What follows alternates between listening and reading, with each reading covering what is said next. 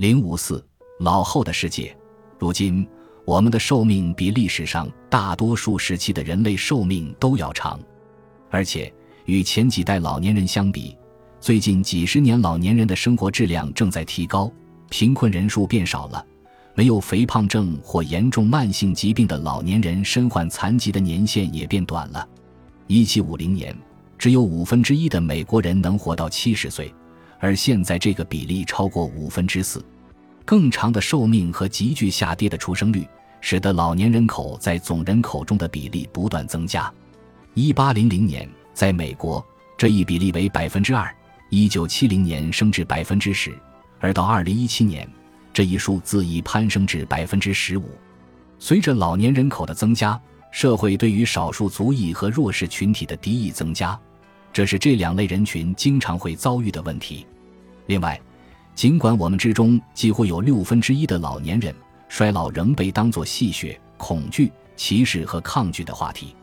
这些问题可以部分归因于人类对变化的自然反应，同时还有纷繁复杂的信息带来的合理担忧。当一个人突然想不起一个词，或是找不到想要的信息时，总是会被称为老糊涂。但我们极少听人提起老年人拥有深刻的洞察力，以及具备做出明智决定的高情商，除非这种情况随处可见，以至于不能被忽视。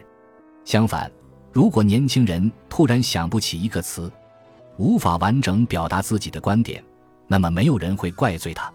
斯坦福大学经济学家约翰·肖文提出这样的观点。目前，我们在社会习惯和法律上都将自出生算起的年限作为衡量年龄的指标，而不是用其他指标反映人生重要的行为阶段，比如退休、储蓄和对他人的依赖性。上文认为，如果我们用老年群体中每年死亡的数据来定义老年人，那么老年概念只会越来越老。尽管医学和药物的发展被大肆宣传，但是没有任何证据表明。我们已经不用再以减少发病率、缩短患病、残障年限为目标。肖文建议根据次年死亡概率来定义是否年老。如果一个人次年死亡概率达百分之二甚至更高，那他就是在变老；如果达百分之四或更高，那就是很老或高龄。根据这个标准，一九二零年，男女分别在五十岁中期和晚期变老，而现在。男女变老的平均年龄为六十五岁和七十三岁。通常来说，白人最晚衰老，黑人最早衰老，黄种人介于两者之间。肖文的研究意义重大，所以我们在四十岁退休，拥有三十至四十年的退休生活。这一制度是否合理呢？可以说很不合理，因为我们退休时其实并不老，而且目标感。社会参与度和金钱是生活幸福的关键因素。延长工作年限，或者让老年人从事不同种类的工作，比年轻人的工作时间短一些，都极有可能增加老年人的生活满意度，同时降低慢性病的患病率和残障率。相比于药物治疗，这些措施才是有效的社会干预和公共卫生干预。它们可能让我们接近真正意义上的降低发病率。并让老年人更加长寿、更加健康。我们总说银色海啸，仿佛老年人口和比例的持续性增长是史无前例、毫无征兆的，仿佛它预示着社会要被破坏和毁灭。但发达国家人民对老龄化问题的担忧其实已经持续了一个世纪。美国人对老龄化的担忧始于二十世纪三十年代和二十世纪四十年代。并在二十世纪六十至七十年代再次出现，期间产生了各种老龄化广告、书籍和电影，到处都在焦虑人口老龄化将如何毁灭美国乃至世界。五十年前，除了抵制歧视妇女与非裔美国人的运动，还有辉宝党等学者和公民团体，致力于促进大众意识觉醒，让他们更加了解衰老神话，并塑造更加正面的老年形象。他们呼吁满足老年人的需求，保障老年人的权利。和今天的许多团体一样，当时他们既得到了支持，也遭遇了反对。有时质疑声是很有必要的，比如当激进分子声称除了年龄不同，老人和年轻人没有区别时，这显然是错误的引导。另外，第三阶段的概念之所以兴起，在某种程度上是为了体现人类寿命变长的潜力，但最重要的目的是将躯体功能健全的老年人与残障的老年人区分开来。这些团体可能在运行细节和策略上有所不同，但他们的基本观点和主要意图别无二致，都是由贯穿人类历史的根本观念演变而来的。所有社会都有老年人，甚至是八十岁。九十岁、一百岁的高龄老人，过去一些国家人口中高龄老年人的占比就已经很大，虽然没有达到如今的百分之十五至百分之二十，但也占大约百分之十。即使是过去科技、资本和资源都不如现代的社会，也曾拥有数量庞大的老龄人口。唯一和过去不同的是，如今老龄人口的数量和比例。二十世纪后期。老龄化已成为发达国家的常态。一九零零年，美国人均寿命为四十六岁，到二零一六年，平均年龄已达到七十九岁。如果你活到八十岁，就极有可能继续活到九十岁甚至更高龄。不过，虽然有越来越多的世纪老人，但是人类寿命达到一百二十岁仍然非常罕见。人类学证据表明，至少在过去一万年间。人类这一物种的寿命并没有改变，不过在很早以前，大多数活着的人都很年轻。如果画一张人口数量图表，你可能会画出一个金字塔形状，许多年轻人位于金字塔最宽的底部。随着年龄增长，越往上变得越来越窄，这表明年纪越大，人口越少。但近年来，这张金字塔图表开始呈现矩形的趋势。大多数年龄段的人口数量都越来越接近，人类寿命的跨越式增长发生在二十世纪。大多数人认为这是医学进步的结果，但更准确地说，这主要归功于全球财富和公共卫生条件的提高，卫生环境更好，营养摄入更好和免疫接种更普遍。现在这些因素仍在影响着世界长寿地图。在拥有上述条件的地区，人们的寿命普遍更长。这一现象早在伟大的医学进步前就已存在，它也存在于美国的亚种群中。尽管大多数最贫困的公民可以通过医疗补助来获得在阿富汗或撒哈拉以南的非洲地区无法获得的现代医疗资源，他们仍然更早患病，寿命更短，因为他们处于更恶劣的环境中，遭受更多社会压力，很少摄入健康食品，生活中也缺少希望和机会。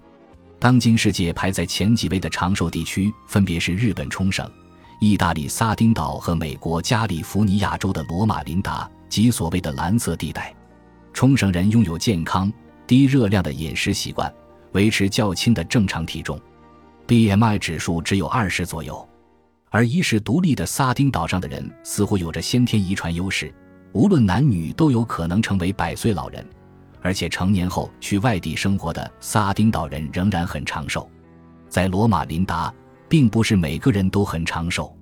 只有大量基督复临安息日会教友比他们的邻居长寿五至十年。这些人戒酒、戒烟、戒毒品，是素食主义者，都拥有富足的精神生活和亲密的社区关系，压力激素水平较低，和其他宗教信徒一样。他们的寿命比无宗教信仰的人更长。在美国，有很多关于婴儿潮的议论。那一代人在人口金字塔中的移动，仿佛一只老鼠在蛇腹中穿行，所到之处都会产生异常的隆起。在可预见的未来，老年人口比例将会更高。一幅更准确的人口趋势图显示，被认为多余的婴儿潮一代会成为塑造人类寿命新形态的中坚力量。他们将决定未来人类这一物种的寿命有多长，以及哪些人将更长寿。当代老年人必须参与未来计划的制定，但他们不能成为唯一的参考指南。现在，美国的大多数老人都是白人，受教育程度也比婴儿潮一代低。但这两件事都在发生变化。自1985年以来，拥有大学学历的美国老人占比翻了三倍。大约占六十至七十四岁老年人口的三分之一，在医学界，老年人也在改变。目前最老的一代人，即最伟大的那一代，倾向于将疼痛的感受最小化。有时，为了让他们承认疼痛，医生不得不用更委婉的说法，比如不适感或轻微痛感，而且许多人拒绝服用强效止痛药。这一点与婴儿潮一代完全不同。大多数出生于婴儿潮的人都毫不犹豫地表达自己的感受和需求，药物也不会吓到他们，因为二十世纪六十年代他们还很年轻。由于我照料的主要是最老、最虚弱的患者，所以很多年来我都没有机会询问他们是否要用各种麻醉药。我希望在不久的将来情况会有所改变，为应对前所未有的人口变化，社会生活的每一个组织。每一项优先顺序都发生了转变，即便已有明显需求，颠覆既有观念和社会制度的关键性改变也依然进展缓慢。与逐年变化的预期寿命不同，历史上的人类寿命似乎没有发生变化。尽管有人声称俄罗斯格鲁吉亚人或玻利维亚登山者的寿命特别长，但尚无可靠记录表明人类寿命能超过一百二十二岁。如今。由年龄引起的自然死亡时间已从发育成熟时期上升至高龄时期，但人类依然要面对死亡，无一幸免。有一批科学家和智囊团正在努力应对这一挑战，但关于他们是否能成功，以及延长人类寿命极限是否能带来进步，尚无定论。在这一点上，就目前而言，我更同意喜剧演员萨拉希尔·福曼的评论。这条评论针对的是杰夫·贝佐斯的公司推出的新科技。他宣称，一项新科技将取代美国所有收银员的工作。当天，贝佐斯收入为二十八亿美元，而所有收银员相加的总收入约为二点一亿美元，不及其百分之一。这项新技术的报告没有提及它会对生活于贫困之中、如今还有可能丢掉工作的人造成怎样的影响。希尔夫曼发推文说：“您的科学家如此执迷于证明他们能做什么，却从不停下来思考他们该做什么。同样的情况每天都在科学界和医学界发生。拯救生命的技术进步听起来是一件好事，绝对值得资金支持。乍一看，好像确实是这样，但在这背后是不被支持的下游医疗，它导致的困难才是患者日常生活中的困难。”也是老年科医生每天都在试图解决的问题。本集播放完毕，感谢您的收听，喜欢请订阅加关注，主页有更多精彩内容。